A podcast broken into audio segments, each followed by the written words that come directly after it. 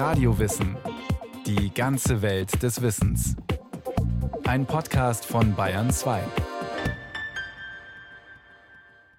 Eine neue Folge Radio Wissen. Es war das Abenteuer eines einzigen Winters und der Auftakt zum grausamen Chaos des Dreißigjährigen Krieges. Für die Krone des Königreichs Böhmen hat Friedrich von der Pfalz alles aufs Spiel gesetzt. Und er sollte alles verlieren in der Schlacht am Weißen Berg.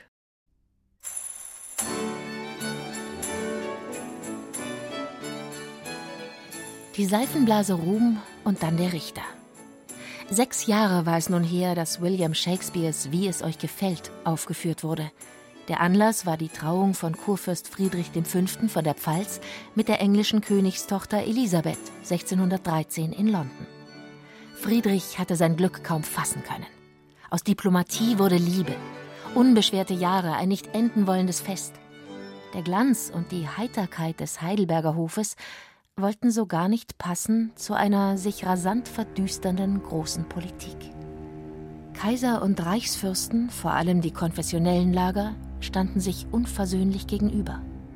Friedrich war Direktor der Protestantischen Union, eines Defensivbündnisses protestantischer Reichsstände.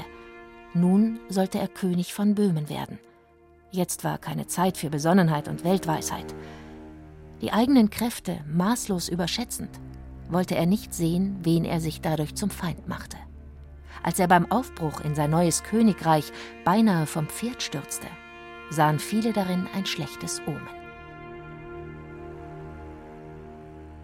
Die machtvolle Antwort des Kaisers auf den Prager Fenstersturz, den missglückten Mordanschlag auf die beiden kaiserlichen Statthalter und ihren Sekretär, musste vorerst ausbleiben. Somit konnte der böhmische Aufstand gegen die habsburgische Herrschaft an Fahrt gewinnen. Die Stände hatten sich zum Träger der Staatsgewalt und König Ferdinand kurzerhand für abgesetzt erklärt. Natürlich ging es dabei auch um den rechten Glauben. Niemand unter den Führern des Aufstandes bekannte sich noch zum Papst. Somit hatte der böhmische Aufstand zwei Seiten, die Religion und die Verfassung. Wer aber sollte anstelle des Habsburgers böhmischer König werden? Professor Axel Gotthard von der Universität Erlangen ist Spezialist für Verfassungsgeschichte des Alten Reiches. Die Stände suchten einen renommierten evangelischen Kandidaten, mit Friedrich von der Pfalz hat man einen Kurfürsten des Reiches, man hat einen Direktor der Union und insbesondere spielt aber sicher auch eine Rolle die Gemahlin, die älteste Tochter des englischen Königs Jakob, würde, eine Fehlkalkulation, aber das war sicher die Hoffnung, würde auch äh, den Beistand englischer Truppen eintragen für die böhmischen Aufständischen. Was nun Friedrich bewog, die ihm angebotene Krone anzunehmen, erklärt Axel Gotthard so. Friedrich von der Pfalz ist äh, ein Herrscher, der zweifelsohne durch und durch frommer Calvinist war. Und für ihn ist es zunächst einfach eine Chance, die ihm Gott einräumt. Aber auch in den Unionshöfen ist es, man kam sich da keinesfalls etwa lächerlich vor, wenn man am Unionstag äh, erklärt hat, wir können diese Chance, die uns Gott hier einräumt, nicht einfach verstreichen lassen. Das hat sicher eine große Rolle gespielt und kommt bei den pfälzischen Wittelsbachern ein traditioneller Ehrgeiz dazu. Man hält das Haus Wittelsbach im Grunde für königsfähig und den Habsburgern durchaus ebenbürtig und äh, es mag auch der große politische Ehrgeiz der Gemahlin eine gewisse Rolle gespielt haben für Friedrich, diese Chance nun also nicht auszuschlagen.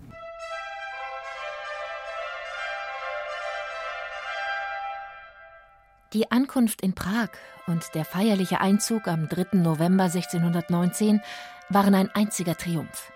Die Stadt war geschmückt in Blau und Weiß, den heraldischen Farben des Wittelsbachers. Und doch war auch an diesem Tage die Hybris, das Anmaßende des Königtums Friedrichs, nicht zu übersehen. Die unter das jubelnde Volk geworfenen Silbermünzen trugen die Devise Gott und die Stände gaben mir die Krone was Einverständnis und die Hoffnung auf eine glückliche Regentschaft zum Ausdruck bringen sollte, offenbarte den Kern kommender Konflikte. Die Stände verliehen das Königtum, das Friedrich allein der göttlichen Vorsehung zu verdanken glaubte. Rauschende Feste und höfische Prachtentfaltung verschlangen Geld, das Friedrich nicht hatte. Axel Gotthard bringt das böhmische Königtum Friedrichs auf den Punkt. Wir müssen uns an das gute eine Jahr halten, mit dem berühmten Winter, den wir Friedrich in Prag sahen. Und da hat sich ja sehr rasch auf beiden Seiten der Eindruck verbreitet, das ist ein Missverständnis, wir sind ein Missverständnis aufgesessen. Äh, der Winterkönig ist unzufrieden mit der Knausrigkeit der Stände. Die böhmischen Stände waren traditionell gewohnt, gegen habsburgische Steuerforderungen zu opponieren und sehen nicht ein, warum sie jetzt ihr Säckel auf einmal für den neuen König öffnen sollen. Und sie sind darüber enttäuscht, dass er sogar keine europäische Hilfe, gar etwa aus London, rasch beibringt. Und es ist also sind wechselseitige Frustrationen.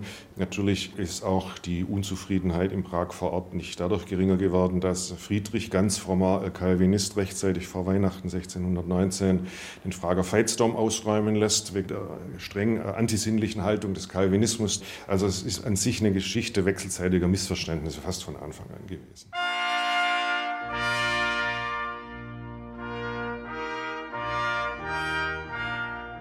Kaiser Ferdinand machte auf dem Rückweg von seiner Kaiserkrönung in München Station. Er brauchte Maximilian, seine Durchsetzungskraft, seine Truppen, kostete es auch mehr, als er zu geben gewillt war. Das Ergebnis war der Münchner Vertrag. Dieser sicherte Maximilian das alleinige Direktorium über die Liga, das Defensivbündnis katholischer Reichsstände, die dringend benötigte Waffenhilfe gegen die aufständischen Böhmen, allerdings gegen volle Entschädigung seiner Auslagen, Dazu die Aussicht auf die Oberpfalz und die Kurwürde der Pfalz. Ferdinand blieb keine Wahl und er willigte ein. Der böhmische Aufstand brachte die österreichischen Habsburger in eine derartige Notlage, dass sie unbedingt auf den Beistand Maximilians von Bayern und seines tüchtigen Feldherrn Tilly und der bayerischen Truppen angewiesen waren. Und Maximilian war nun in einer Situation, einfach die Bedingungen stellen zu können. Maximilian von Bayern war frommer Katholik, aber war zugleich gerissener Machtpolitiker. Er selber hätte darin sicher auch gar keinen Unterschied gesehen. In dieser Melange, äh, zur zeittypischen Melange, war er ein besonders gerissener Machtpolitiker. Und er stellt jetzt eben eine Bedingung, die im Grunde für einen bayerischen Wittelsbacher seit 200 Jahren nahe liegt. Man hat es nie wirklich verwunden, dass eben äh, die pfälzische Linie des Hauses Wittelsbach die Kur trägt. Die Schlinge um den Hals des Böhmenkönigs zog sich bedrohlich enger. Hilfe von außen konnte Friedrich von der Pfalz nicht erwarten. Da wandte er sich an die protestantischen Reichsfürsten der Union, deren Direktor er ja war, mit der dringenden Bitte um Hilfe. Nicht nur die böhmischen Aufständischen, auch die Unionsstände gingen davon aus, dass Friedrich von der Pfalz internationale Unterstützung beibringen würde. Die Union hatte Allianzverträge abgeschlossen mit den Generalstaaten, also dem Lenkungsgremium der separatistischen Nordprovinzen Spaniens um Holland und Seeland mit Frankreich und mit England. Bei Ulm stehen sich 1620 Unions- und Ligatruppen nahezu in Gefechtsnähe gegenüber. Es könnte also jeden Augenblick dort tatsächlich zu militärischen Auseinandersetzungen kommen. In Ulm findet ein Unionstag statt. Eine große französische Gesandtschaft hat diesen Unionstag besucht und macht der Union klar, dass, wenn sie nicht klein beigäbe, sie Krieg nicht nur mit der katholischen Großmacht Habsburg, sondern auch mit Frankreich bekommen wird. Noch sind wir in Frankreich in einer Phase konfessionsgeleiteter Außenpolitik. Noch hat nicht Richelieu das Sagen. Und man meint, mit Glaubensgenossen in Wien beispringen zu müssen. Also massiver diplomatischer Druck auf die Union, die dann am Ende im Ulmer Vertrag ihren Waffenstillstand mit der Liga abschließt. Und das ist wiederum jetzt die Voraussetzung von Maximilian von Bayern, sich überhaupt militärisch in Böhmen zu engagieren. Maximilian von Bayern hatte bis dahin immer betont, solange er Unionstruppen im Rücken hat, die jederzeit in sein Territorium einfallen könnten, wird er nicht die bayerischen Truppen nach Böhmen führen. Also das ist eine wichtige diplomatische Voraussetzung für den militärischen Triumph der Katholiken vor den Toren Prags am Weißen Berg. Doch zunächst ließ Maximilian seinen Feldherrn Johann Zerkles Graf von Tilly nach Ober- und Niederösterreich marschieren. Die Stände dieser Erblande hatten sich den aufständischen Böhmen angeschlossen, Ihre Bewohner, einschließlich des Adels, bekannten sich ganz überwiegend zum lutherischen Glauben. Die Ligatruppen fanden nur geringe Gegenwehr, so dass Maximilian entschied, noch im Herbst des Jahres 1620 in das Kernland der Rebellion nach Böhmen vorzustoßen und die Armee der Aufständischen zu stellen. Beide Heere litten gleichermaßen unter der ungewöhnlich früh einsetzenden Kälte und einer katastrophalen Versorgungslage. Die Verfolgung zog sich kreuz und quer durch Böhmen, ohne dass die Ligatruppen eine Entscheidung erzwingen konnten. In der Nähe von Prag gelangt Tilly die Vereinigung mit einer kleinen kaiserlich-spanischen Armee unter General Karl Bonaventura Graf von Bucois. In nächster Nähe, auf einer Anhöhe, dem Weißen Berg, lagerte die Armee der böhmischen Stände unter Christian von Anhalt. Doch Bucois, vielleicht weil er einige Tage zuvor in einem Gefecht verwundet worden war, zeigte wenig Lust, den Feind in dessen vorteilhafter Stellung anzugreifen. Er plädierte für einen Abmarsch in die Winterquartiere. Maximilian hingegen wollte unbedingt die Entscheidung. Dahinter stand nicht allein unbedingter Kampfeswille. Im Lager war das ungarische Fieber, eine Art Ruhr, ausgebrochen, dem bereits 500 Mann erlegen waren. Bis zum Jahresende sollten es 10.000 Mann sein. Die Meinungen im Kriegsrat standen gegeneinander, als das Auftreten des Karmeliterpaters Dominikus a Jesu Maria die Entscheidung brachte. Es ist nicht belegt, dass dessen Erscheinen auf Anweisung Maximilians geschah, Gesichert hingegen ist, dass Maximilian die Entsendung dieses für seinen Glaubenseifer und sein Charisma berühmten Predigers vom Papst erbeten hatte. Der Pater blieb an diesem Abend seinem Ruf nichts schuldig. Ungestüm soll er sich Zutritt zum Kriegsrat verschafft haben. Bei sich trug er ein Bild, das er vor einigen Wochen in dem verwüsteten Kloster von Strakonitz gefunden hatte. Es zeigte die Anbetung Jesu allen Dargestellten, außer dem Christkind, hatten offenbar kalvinistische Bilderstürmer die Augen ausgestochen. Dieser Frevel müsse gesühnt, der Ketzerei nun ein Ende bereitet werden. Gott werde seinen Beistand nicht versagen. Im Namen Jesu und Mariä werde man siegen. Niemand soll es gewagt haben zu widersprechen. Somit wurde der Angriff für den kommenden Morgen beschlossen. Das böhmische Heer war dem kaiserlich-ligistischen zwar zahlenmäßig unterlegen, hier standen 21.000, dort 28.000 Mann, hatte allerdings die strategisch bessere Position auf dem Weißen Berg. Doch stand es mit ihrer Moral zu kämpfen nicht zum Besten. So hatten sich die völlig erschöpften Soldaten geweigert, am Abend des 7. November Schanzen aufzuwerfen. Wie im katholischen Lager grassierte auch hier das Fieber, die Soldaten hungerten, Zudem hatten sie seit Monaten keinen Sold bekommen. Spät am nächsten Morgen begannen die katholischen Truppen sich zum Angriff zu formieren. Mitten unter den Aufmarschierenden erschien der Karmeliterpater mit dem geschändeten Bild und einem Kruzifix, um die Soldaten anzufeuern. Er zitierte aus dem Sonntagsevangelium die Stelle Gebt dem Kaiser, was des Kaisers ist, und Gott, was Gottes ist, was natürlich auch als Anspielung auf die dem Kaiser geraubte böhmische Königskrone verstanden wurde. Der Pater reckte das Bild empor. Dabei sollen der Legende nach die ersten Sonnenstrahlen, die den Morgennebel des kühlen Novembertages durchbrachen, durch die Löcher der ausgestochenen Augen der Gottesmutter gefallen sein. Mit dem Schlachtruf Jesus Maria stürmten zunächst die Kaiserlichen auf dem rechten Flügel, dann auch die ligistischen Truppen den Berg hinauf. Auch wenn der Kampf mit äußerster Brutalität geführt wurde, dauerte er nicht lange. Die demoralisierten Böhmen gaben die Schlacht verloren, ehe sie militärisch entschieden war.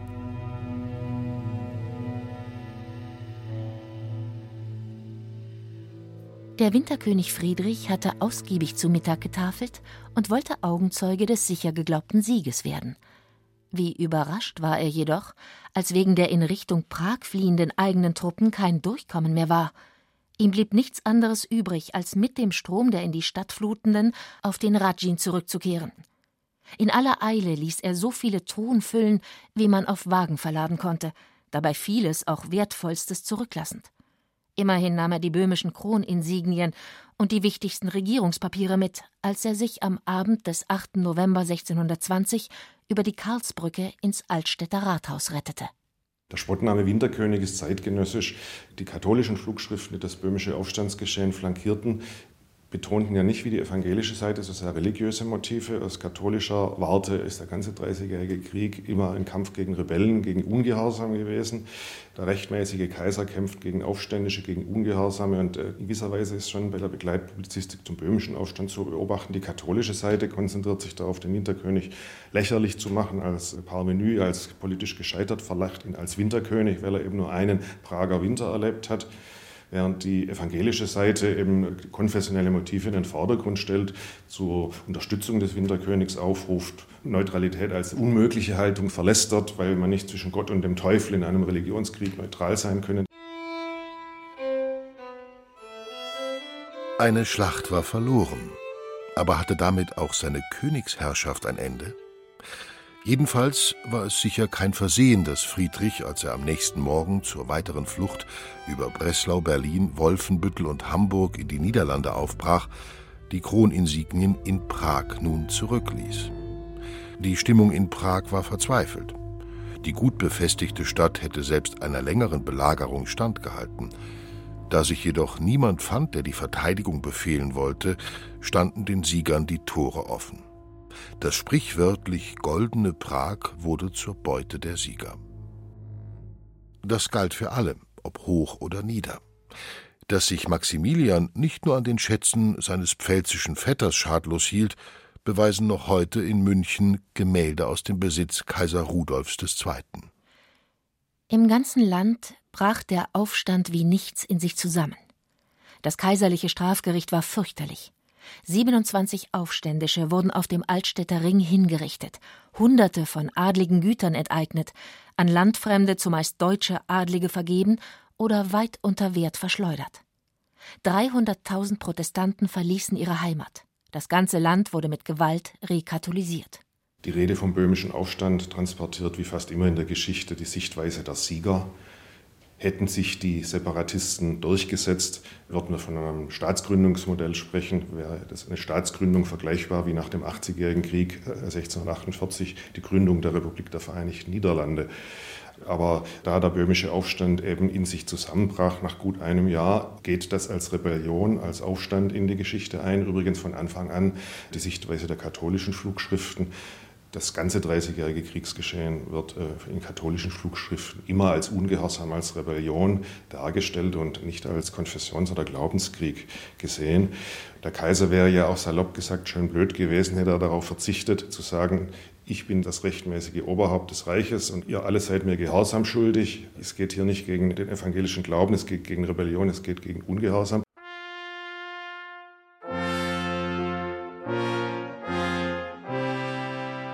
Mit niederländischer Hilfe, die ein Festsetzen der Spanier im deutschen Südwesten auf jeden Fall verhindern wollten, konnte Friedrich drei Heere gegen den spanischen Feldherrn Gonzalo de Cordoba und Tilly mit seinen Ligatruppen aufbieten. Tilly jedoch besiegte Markgraf Georg Friedrich von Baden, Peter Ernst von Mansfeld und Christian von Braunschweig, Administrator von Halberstadt, in drei Schlachten nacheinander. Der wegen seines aufbrausenden Temperaments auch der tolle Halberstädter genannte Christian von Braunschweig hatte aus seiner Verehrung für Königin Elisabeth, der Frau des Winterkönigs, einen regelrechten Kult gemacht.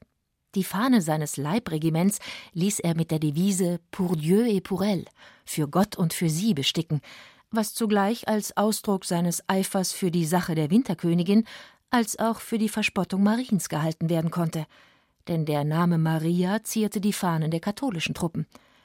Bei Stadtlohn in Westfalen, nahe der niederländischen Grenze, konnte Tilly den tollen Halberstädter nochmals stellen und vollständig besiegen. Damit waren sämtliche Optionen auf die militärische Rückeroberung der Pfälzer Stammlande für den Winterkönig verspielt. Besiegt, vertrieben und geächtet musste Friedrich von der Pfalz in seinem niederländischen Exil auch noch hinnehmen, dass die Kurwürde seines Hauses auf Maximilian von Bayern und damit auf die Wittelsbacher Linie der Vettern in München übertragen wurde. Axel Gotthard wir können den böhmischen Aufstand als Auftakt zum Dreißigjährigen Krieg. Für die Zeitgenossen war das so natürlich nicht prognostizierbar, aber der rückschauende Historiker wird einfach feststellen, von Anfang an war das auf Erweiterung ausgelegt indem ich mit Friedrich einen Kurfürsten des Reiches und noch den Direktor der Deutschen Evangelischen Union äh, zum neuen Böhmenkönig mache, sind Erweiterungen angelegt. Es birgt Erweiterungen, dass die österreichischen Habsburger sich militärisch gar nicht selber helfen können und deshalb zunächst die Hilfe ihrer spanischen Verwandten und dann die Maximilians von Bayern benötigen. Und so strebt das quasi von Anfang an irgendwo zu einer Erweiterung ins Reichsgebiet hinein, ins Gebiet des Alten Reiches hinein, durch die sogenannte Pfalzfrage, also die Frage des Schicksals Schicksals des Winterkönigs und seiner Stammlande. Er hat ja alles verloren, der Winterkönig. Die Oberpfalz ist jetzt bei Bayern, die rheinpfälzischen Stammlande sind militärisch okkupiert. Die pfälzische Exilregierung hat nichts mehr zu verlieren. Sie muss nach immer neuen Verbündeten gegen Habsburg Ausschau halten und das ist ein enorm kriegsverlängernder Umstand. So wurde das Ergebnis einer Phase des Krieges zum Anlass für die nächste und so fort. Der Krieg wollte kein Ende nehmen. Eine, wenn auch folgenlose Genugtuung für Friedrich von der Pfalz war es, als er am 17. Mai 1632 an der Seite des siegreichen Schwedenkönigs Gustav Adolf in München einziehen konnte. Doch auch wenn die Schweden Bayern verwüsteten, zwang der Krieg Gustav Adolf über Nürnberg nach Sachsen, wo er im November 1632 bei Lützen in der Schlacht fiel. Friedrich versuchte unermüdlich, seinen Schwager König Karl I. von England zu einem militärischen Eingreifen auf dem Kontinent zu bewegen. Es zog ihn zurück an den Rhein, wo ihn in Bacharach ein Fieber befiel. Vor der Zeit gealtert, fehlten ihm die Kräfte, wohl auch der feste Wille. Er wurde ins schwedisch besetzte Mainz gebracht. Aus Darmstadt wurde der Leibarzt gerufen, der jedoch nur noch feststellen konnte, dass der Winterkönig von der Pest befallen war.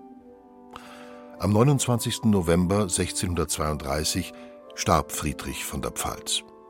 Seine letzten Gedanken waren bei seiner Frau und seinen Kindern. Sie hatte er seit über einem Jahr nicht mehr gesehen.